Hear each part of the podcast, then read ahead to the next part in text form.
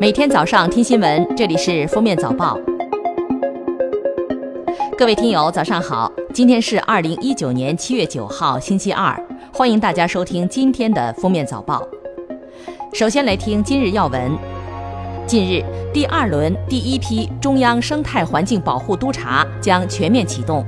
已组建八个中央生态环境保护督察组，分别负责对上海、福建、海南、重庆、甘肃、青海等六个省市和中国五矿集团有限公司、中国化工集团有限公司两家中央企业开展督查进驻工作，进驻时间约为一个月。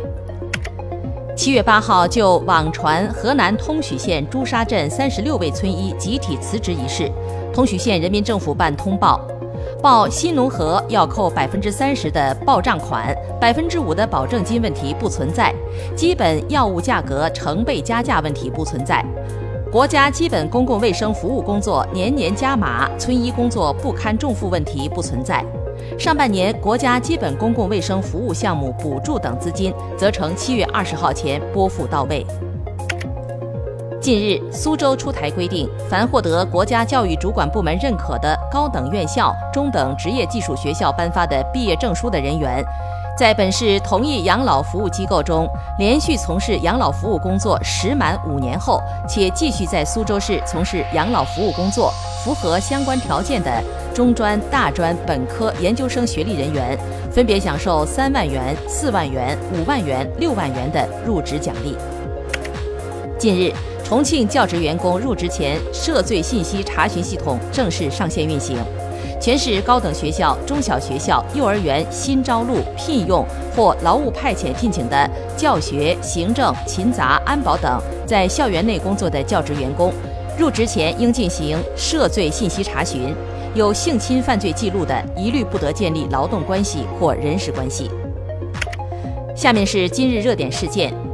近日，武汉首家绿地洗涤基地正式投入运营。基地给每一条毛巾和床单植入芯片，印上二维码，扫码即可获知洗涤信息。武汉市发改委环资处相关负责人称，洗涤用水也是对自来水进行二次净化后的软水，洗净度更高，也更柔软亲肤。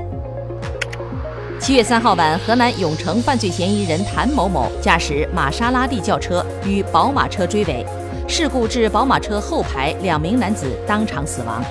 当时同在玛莎拉蒂车上的犯罪嫌疑人张某某称，驾车前他们喝了一瓶红酒、两瓶清酒以及不知数量的啤酒。近日，中国矿业大学不少学生收到一条短信，饭卡里凭空多出两百块钱，多数学生以为这是诈骗短信。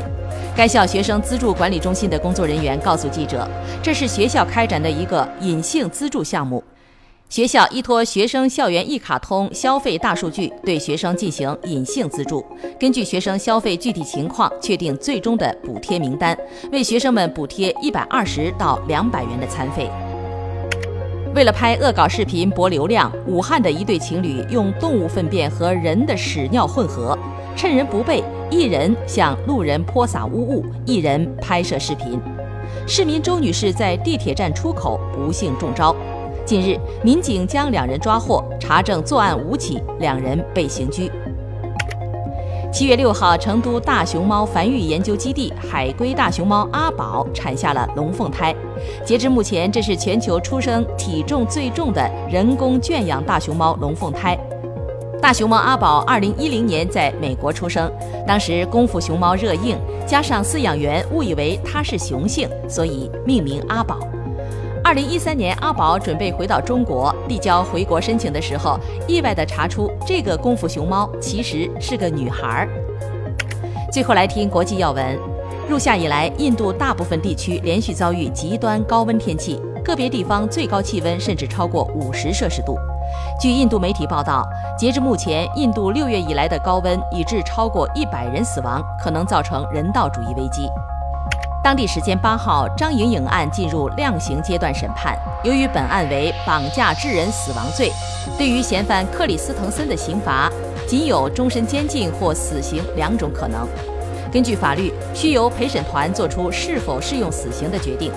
同时就死刑判决达成一致意见。如有一人持不同意见，被告将不会被处以死刑。预计量刑阶段将持续两周左右。日本共同社七号报道，日本历史研究学者松野成近期找到一份日军部队的正式报告《战斗详报》。一九三九年日军侵华期间，日本陆军毒气部队曾在中国北部地区使用过让人体皮肤和黏膜溃烂的糜烂剂、强烈刺激呼吸器官的喷嚏剂毒气弹。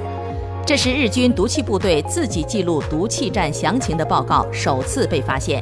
也是首次有日本军方文件证实日军曾在中国使用过化学武器。瑞士科学家在最新一期《美国科学周刊》上撰文指出，对抗全球变暖最有效的方法——种植大量树木，一万亿棵甚至更多。研究人员称，这些新树在几十年里可以从大气中吸收近七千五百亿吨导致温室效应的二氧化碳。这大致相当于人类在过去二十五年中排放的碳污染的总和。近日，钻石联赛洛桑站五千米长跑发生奇葩的一幕：里约奥运会铜牌获得者哈格斯·吉布里维特在还剩最后四百米的时候突然加速冲线，同时高举双手开始庆祝即将到来的胜利。但事实上，比赛还剩一圈。当他发现犯错并重新加速时，已无济于事，最终仅位列第十。据美国新闻周刊网站报道，科学家认为，在过去五十年里，人类总体变得越来越胖，在很大程度上要归咎于我们所处的环境。其中包括杂货店的距离有多远、人们使用安全人行道和公园有多容易等变量。虽然吃的太多、运动不够是肥胖流行的原因，但深层原因很可能是全球化、工业化和其他社会、经济、文化和政治因素的复杂组合。感谢收听今天的封面早报，明天再见。本节目由喜马拉雅和封面新闻联合播出。